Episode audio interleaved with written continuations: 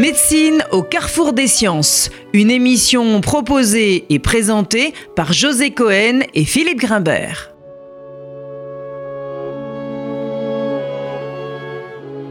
Bonjour à tous et bienvenue sur RCJ. Notre émission aujourd'hui sera consacrée à un état des lieux sur l'état de l'épidémie liée au VIH en France, avec notre invité, le professeur Laurence Weiss, infectiologue, chef du service d'immunologie clinique à l'hôpital européen Georges Pompidou, et qui depuis près de 30 ans a participé comme médecin et chercheur à toutes les grandes étapes qui ont vu cette pandémie changer radicalement de visage. Alors bien entendu, nous allons revenir sur les grandes étapes de l'histoire de cette maladie, ce qu'elle a bouleversé dans le champ des pratiques médicales et de la relation médecin-malade en particulier, mais nous allons bien sûr également aborder avec notre invité son actualité en France aujourd'hui, à la fois en ce qui concerne la situation de l'épidémie, bien sûr, l'évolution des politiques et des pratiques de prévention, et peut-être les progrès et les espoirs thérapeutiques. Laurence Weiss, bonjour. Merci d'avoir répondu à notre invitation. Alors, euh, nous l'avons dit en introduction, votre carrière de médecin a été étroitement liée à l'histoire de cette maladie. J'aimerais peut-être, avant que nous rentrions dans, la, dans le vif du sujet, euh, que vous nous racontiez euh, quel a été le souvenir personnel qui aura été le plus marquant dans votre euh, rapport à cette pandémie, à cette histoire extraordinaire de cette maladie? Je dirais que comme beaucoup d'entre nous l'ont vécu, l'événement extrêmement marquant a été l'arrivée en 96 et l'annonce au Congrès, à la conférence nationale américaine de février 96, de médicaments absolument révolutionnaires qui abaissait la charge virale, donc la quantité de virus dans le sang des patients de façon considérable, ce qui permettait une reconstitution des défenses immunitaires, et donc des patients qui euh, finalement allaient mourir dans les semaines ou les mois qui à venir, se sont retrouvés miraculeusement, euh, presque, on pourrait dire, en bonne santé, du moins apparente. et, et je me souviens de, de, certains patients qui euh, avaient euh, vraiment fait le. Enfin, pensaient mourir vraiment immédiatement, qui avaient dépensé tout leur argent et, qui se retrouvaient d'un coup vivants, alors que réellement ils pensaient qu'ils allaient mourir dans les deux mois. Quoi. Ça a été absolument euh, spectaculaire. Donc évidemment, on s'est battu pour traiter les premiers patients. Ça a été une époque très très très animé, on va dire. Donc vous avez, vous avez côtoyé des miraculés d'une certaine façon. Exactement. une, euh, Des miraculés qu'on voit encore maintenant. Hein. On se dit, moi j'ai des patients que je suis actuellement qui vont bien, beaucoup ont des problèmes liés à l'âge, mais qui, euh, il y a 25 ans, euh, étaient cachectiques, avec des infections, des perfusions intraveineuses pour essayer de maintenir les infections. Euh, qui présentait. Enfin, des rescapés plus que des, rescapés. Plus que ah, des parce qu'on est, loin du miracle, évidemment.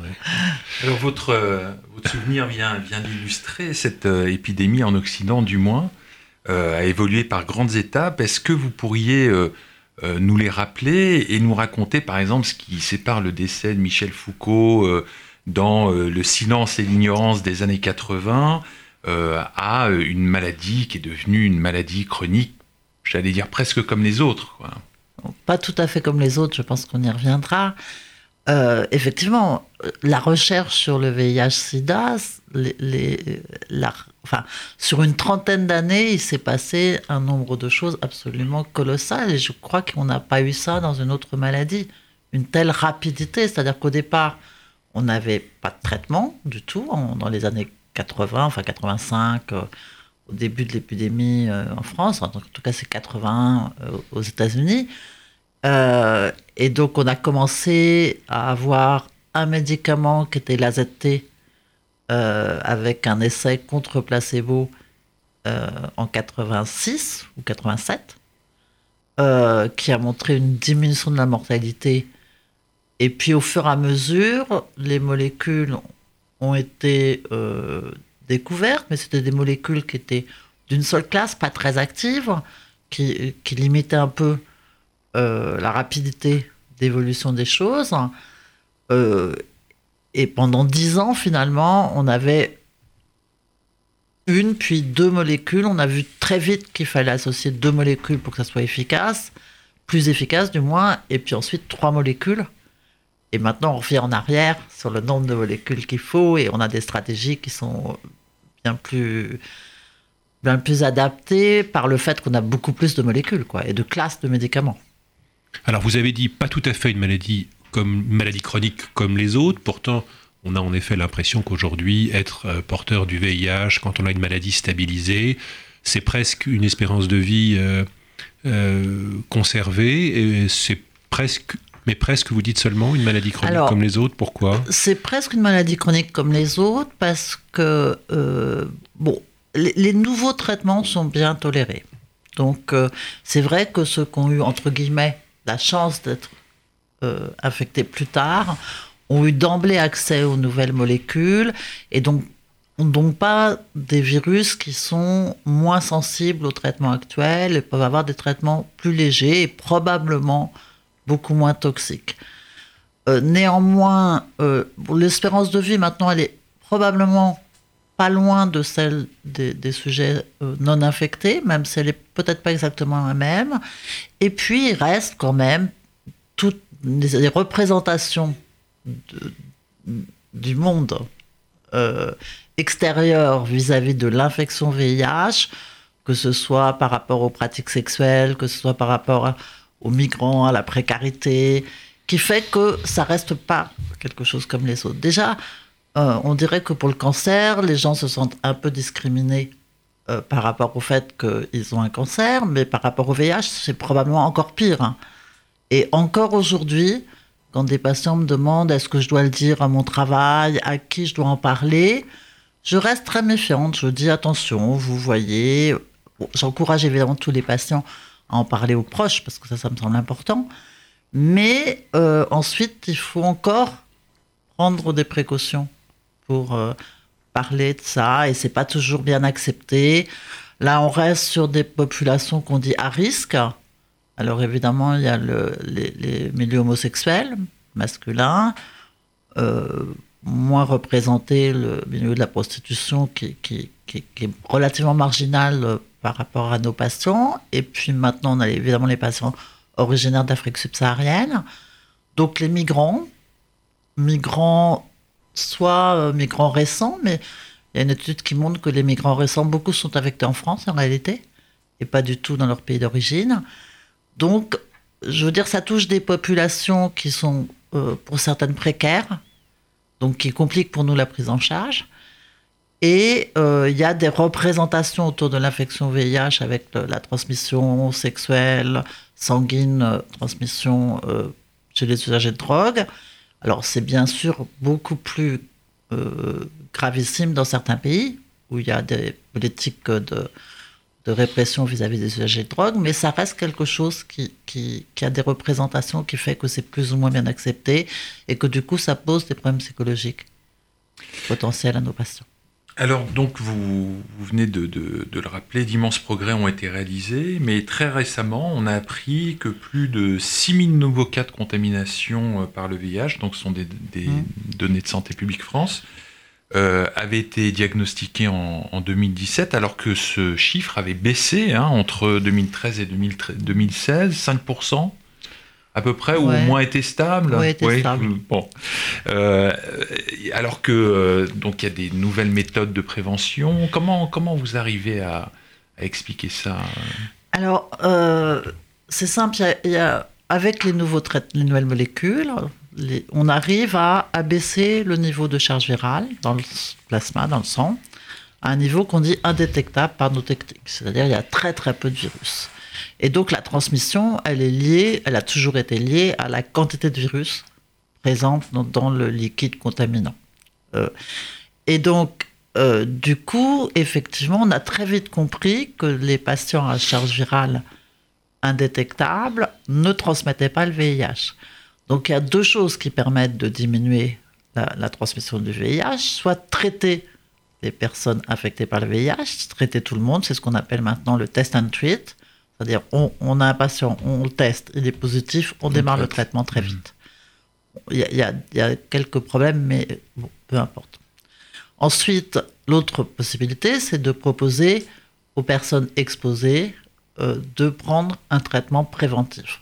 Je voudrais simplement dire que les, les, personnes infectées pendant longtemps ont mis des préservatifs dans leurs relations sexuelles pour essayer de diminuer la transmission.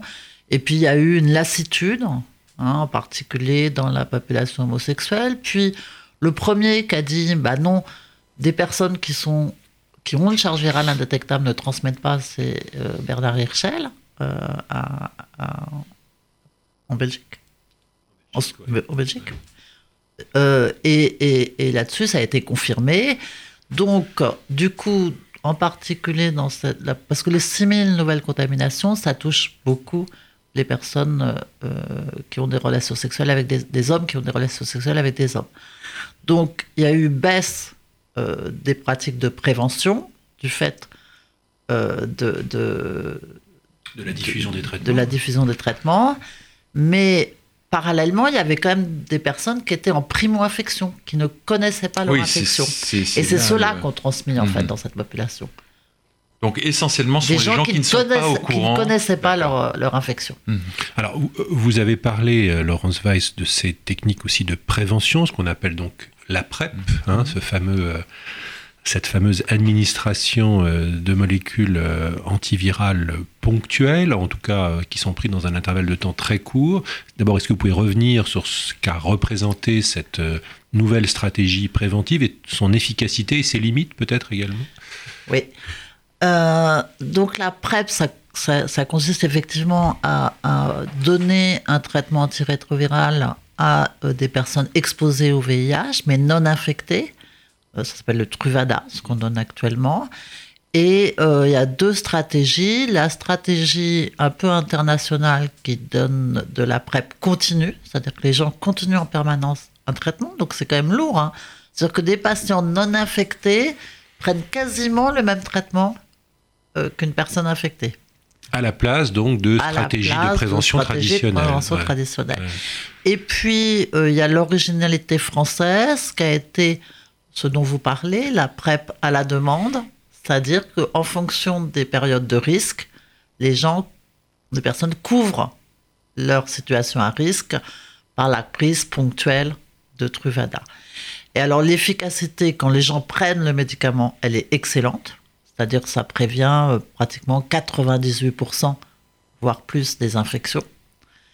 La difficulté, enfin, les, les, les, problèmes sont évidemment les autres infections sexuellement transmissibles qui augmentent de façon absolument considérable actuellement avec euh, des syphilis, des gonocoques, possiblement, enfin, l'ensemble de la communauté a peur des gonocoques résistants, les chlamydioses, enfin, je, bon.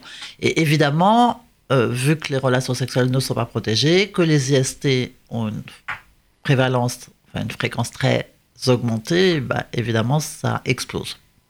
Et alors, comment, comment réagissez-vous à, à la critique qui pourrait être faite que finalement ces stratégies aient été définies pour pallier à des stratégies de prévention qui sont euh, plus simples, moins coûteuses, peut-être également qui ont moins d'effets secondaires quand même, ce sont des, ce sont des, des- des molécules. Qu'est-ce que, qu'est-ce que vous répondez à ces, à ces critiques que l'on lit un peu euh, partout? Ben, un certain nombre de médecins pensent qu'effectivement, c'est pas raisonnable de donner un traitement antirétroviral euh, qui est potentiellement toxique, alors qu'il y a d'autres euh, d'autres moyens de prévention.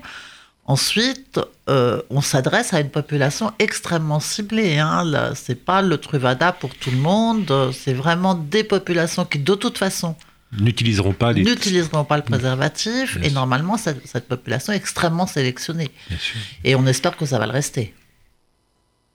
Bien sûr.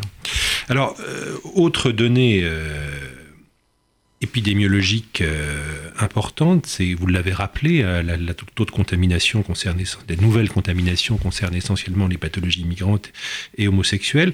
Euh, on a assisté au cours des dernières années à la diffusion des pratiques de tests d'autodépistage qui devraient normalement limiter le nombre de personnes ne connaissant pas leur statut et donc potentiellement euh, infectants. Est-ce que euh, on atteint là, avec les chiffres que vient de rappeler José Cohen de, de l'Institut Santé publique France, les limites de nos capacités de dépistage de la maladie, malgré une diffusion qui n'a jamais été aussi, aussi optimale de ces moyens de dépistage, justement? La limite de ces moyens de dépistage, c'est que ça dépiste très mal les patients qui viennent d'être infectés. Parce qu'il faut qu'il y ait quand même un minimum de, de virus et d'anticorps donc qui sont dépistés par le test. Donc le, délai entre une contamination et un C'est probablement euh, pour les tests rapides. Alors il y, a des tests plus, enfin tests rapides ou autotests, c'est-à-dire qu'on a le résultat quasi immédiatement. Euh, probablement que les dernières générations, c'est deux semaines. D'accord. Euh, mais il y a toujours un laps de temps donc euh, les limites de ce test, ce sont c'est cette période de cette fenêtre. Absolument, et on pense que c'est cette fenêtre qui fait que euh, on, garde un nombre de nouvelles infections, moyennant quoi le projet actuellement, c'est quand même, euh, ça l'était dans d'autres villes, mais c'est Paris sans SIDA. Donc d'essayer avec la PrEP de diminuer les nouvelles infections. Alors, euh, vous avez euh, rappelé euh, en effet le, fait que ces, trithérapies avaient représenté une avancée considérable sur le plan thérapeutique, mais on entend quand même aujourd'hui finalement beaucoup parlé de leurs effets secondaires sur le long terme et sur l'exposition des patients qui sont parfois dans des périodes de temps extrêmement longues soumis à ces traitements, à euh, finalement l'émergence de nouvelles pathologies qui rejoignent d'ailleurs peut-être celles de la population générale, des maladies cardiovasculaires notamment, des troubles métaboliques complexes. C'est une un réel problème aujourd'hui, ça, dans la prise en charge des patients qui vieillissent d'ailleurs avec cette trithérapie Oui, oui, c'est un réel problème, en particulier pour les personnes qui ont été contaminées il y a longtemps et donc euh, exposées aux, anciennes molécules. On a encore ce qu'on appelait l'hypoatrophie, c'est-à-dire les patients qui, avaient, qui ont des, une atrophie euh, des, du visage. Les joues très creuses. Les joues très creuses, voilà, les joues très creuses. Et, ces patients sont, font plus de maladies cardiovasculaires, plus de cancers, et maintenant ils ont 30 ans d'infection derrière eux. Donc euh, c'est vrai que le rôle euh, de nous, immuno-infectiologues, c'est aussi de les prendre en charge de façon globale pour dépister les complications, et ça c'est réel.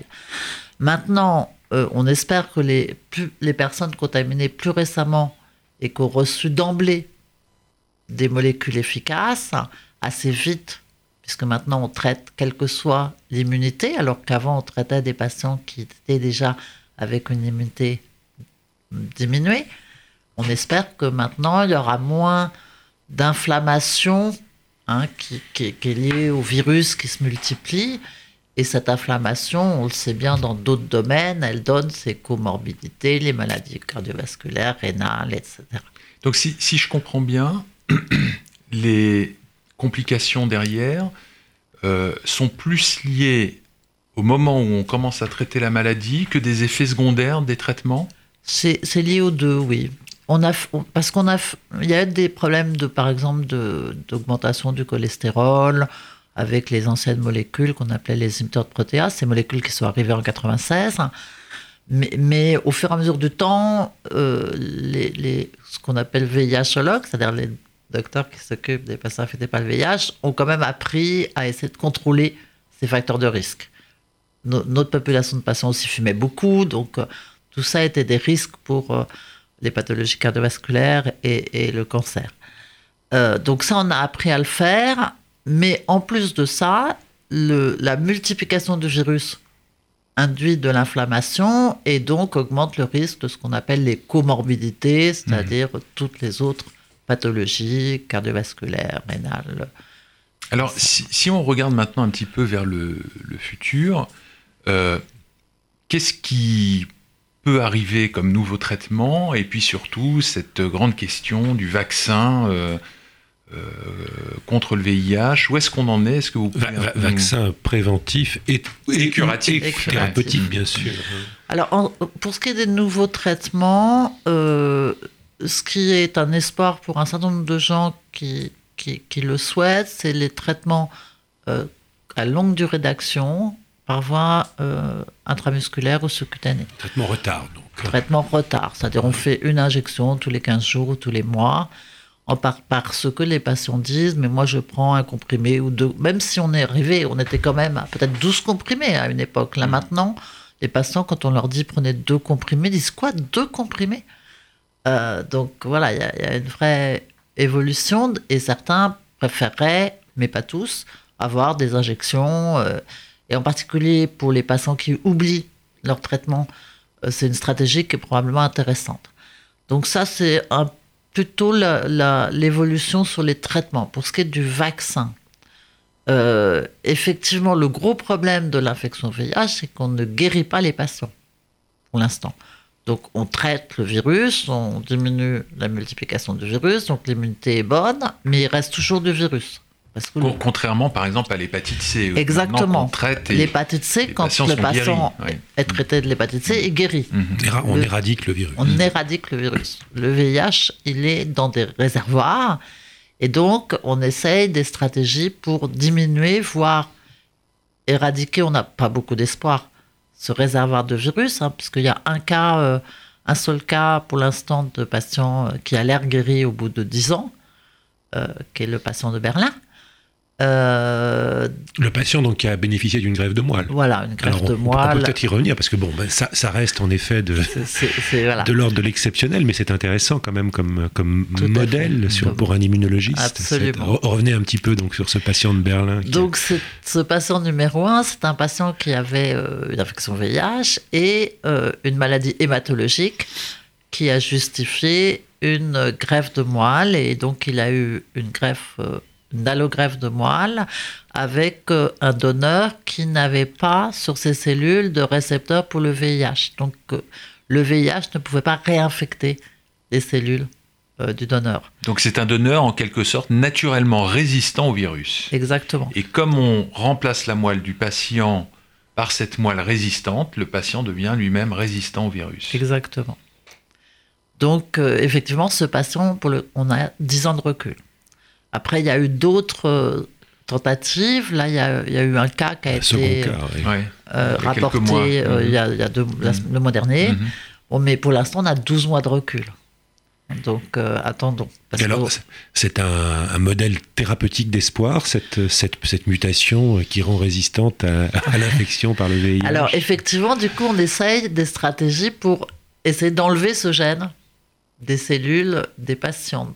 Mais euh, évidemment, ce sont des, des, des- des stratégies qui sont difficiles à mettre en place, euh, qu'on essaye pour l'instant au laboratoire, qu'on peut, été, euh, peut ou pas étudier. Bien sûr. euh, oui, bah, les- il, faut, il faut rappeler quand même pour les, les auditeurs que cette, ce protocole de grève de moelle est d'une lourdeur et d'une complexité qui peut en aucun Avec cas des risques associés. être Ah oui, généralisé à des sûr. patients qui n'auraient pas besoin, pour d'autres raisons, d'une grève de moelle associée, bien bien entendu. oui. Et alors donc pour ce qui est du vaccin, alors où est-ce qu'on en est? Alors, donc pour le vaccin thérapeutique, c'est-à-dire essayer de baisser le réservoir, euh, pour l'instant, il y a des stratégies. On essaye d'immuniser, c'est-à-dire de, faire produire une immunité contre le VIH et en même temps euh, de, booster cette immunité avec des stratégies d'ailleurs qui peuvent être en partie celles qu'on utilise dans le cancer, c'est-à-dire l'immunothérapie du cancer, les, les, les anticorps anti-PDA Pour activer le système pour activer immunitaire. le système immunitaire. Et pour ce qui est de la vaccination préventive, là, euh, on n'a pas vraiment avancé. Il y a un nouvel essai. euh, il y a un essai qui a, qui a- qui a montré une petite efficacité, mais on a eu du mal à comprendre par quel mécanisme les personnes avaient l'air un peu protégées. Mais pour l'instant, on est à des taux de protection qui sont euh, très bas. Je pense que la stratégie pour diminuer les nouvelles infections dans le monde, là, la première stratégie à faire, c'est de traiter le maximum de personnes possible. Alors, euh, vous venez d'introduire la question que je voulais vous poser. L'enjeu semble en effet, sur le plan épi- épidémiologique, pardon, se trouver dans les pays du Sud. On dit que parmi les 35 millions de personnes infectées dans le monde, plus de 22 millions vivent en Afrique, où les traitements sont encore coûteux et, et trop peu accessibles. Quel est, à votre avis, aujourd'hui le principal frein pour permettre un accès, une diffusion plus large des euh, traitements euh, dans les pays où cette épidémiologie est, est ce qu'elle est actuellement? Alors, au niveau des coûts des traitements et de l'accès aux médicaments génériques, il y a eu beaucoup, beaucoup de progrès. Il faut dire quand même, il faut rappeler que c'est MSF Médecins sans frontières qui a fait la première campagne vraiment d'accès aux médicaments dans les pays du Sud, il y a longtemps. Euh, mais c'est pas si simple. Par exemple, il y a une molécule qui a été, euh, qui va, qui devrait être diffusée parce que le problème des traitements qui ont été donnés au Sud, c'était effectivement au départ les traitements les moins chers et, avec des risques de résistance du virus aux médicaments assez importants. Donc on sait qu'il y a un niveau de résistance des virus dans certains euh, pays du Sud qui est important. Donc il va falloir monter dans la gamme de molécules pour être actif. Et puis, bah, tous les jours, je dirais, euh, il y a d'autres soucis qui se profilent. Par exemple, la molécule de l'utégravir qui a été, euh, pour beaucoup de pays, décidée comme une molécule de première ligne, donc premier traitement. Euh, il y a peut-être des problèmes chez la femme enceinte. Donc, on attend les, les, résultats pour vérifier que ce médicament n'est pas toxique pour le fœtus et donc pour le bébé. Euh, Il y a encore des résistances importantes de la part de l'industrie, justement, pour. Euh, ça dépend des, concernant les molécules innovantes, sur la, rapidité de la diffusion. Pour, euh, pour le dolutegravir, le, le, laboratoire a d'emblée décidé de le mettre en même temps, pratiquement au nord et au sud, avec ce qu'ils appellent un prix access, c'est-à-dire pratiquement le prix du générique au sud. Et dans, et dans la réalité, ça veut dire que un fort pourcentage de population du Sud a réellement accès à ces médicaments, à ces traitements qu'on sait efficaces? Alors, dans, les villes, dans les capitales, probablement oui.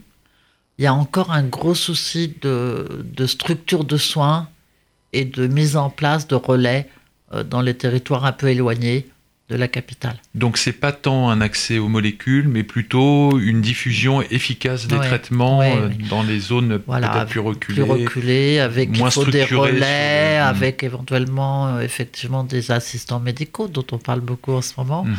euh, et qui sont mis en place. Il faut des relais communautaires aussi parce que par exemple en Afrique aussi il y a de la discrimination vis-à-vis -vis, des personnes séropositives. Et donc, de toute façon, on ne fera pas de progrès sans effectivement l'accès large et l'amélioration des structures de soins dans les pays du Sud et l'absence de discrimination vis-à-vis des personnes infectées et l'absence euh, de, discrimination vis-à-vis, par exemple, des usagers de drogue dans les pays d'Asie du Sud-Est et, dans les pays d'Europe de l'Est.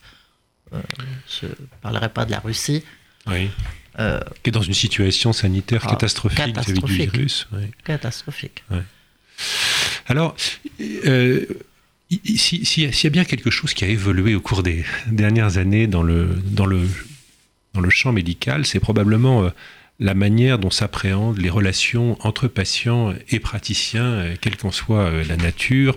Et on le voit d'ailleurs aujourd'hui dans le domaine de la cancérologie, dans le domaine des maladies mentales. Jamais le patient n'a été à ce point-là un acteur actif de sa prise en charge.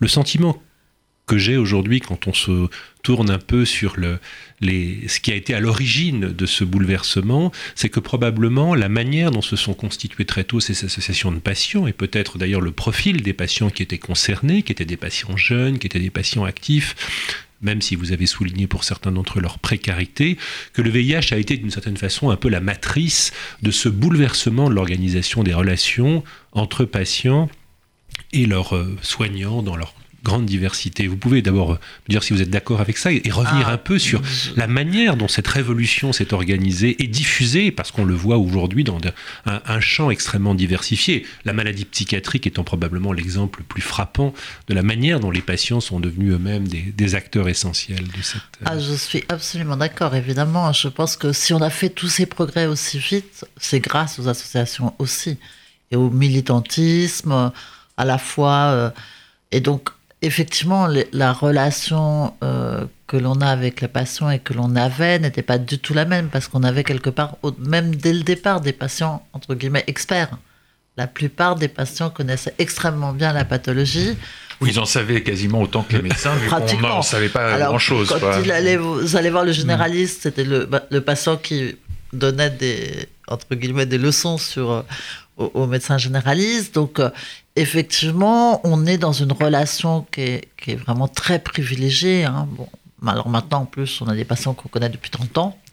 Mais euh, je pense que les patients ont joué un rôle important et je pense et j'espère que le modèle qu'on a mis en place avec le rôle important des associations, cette relation euh, médecin-patient qui est absolument fondamentale dans la prise en charge de quelle que soit la maladie, effectivement, c'est un peu diffusé, mais pas encore suffisamment à mon sens, vers d'autres pathologies. Laurence Weiss, merci euh, d'avoir été à nos côtés pendant 30 minutes pour parcourir euh, l'histoire passionnante de cette épidémie et de ses évolutions. Merci à Louise Denis à la technique et à la semaine prochaine. C'était Médecine au carrefour des sciences.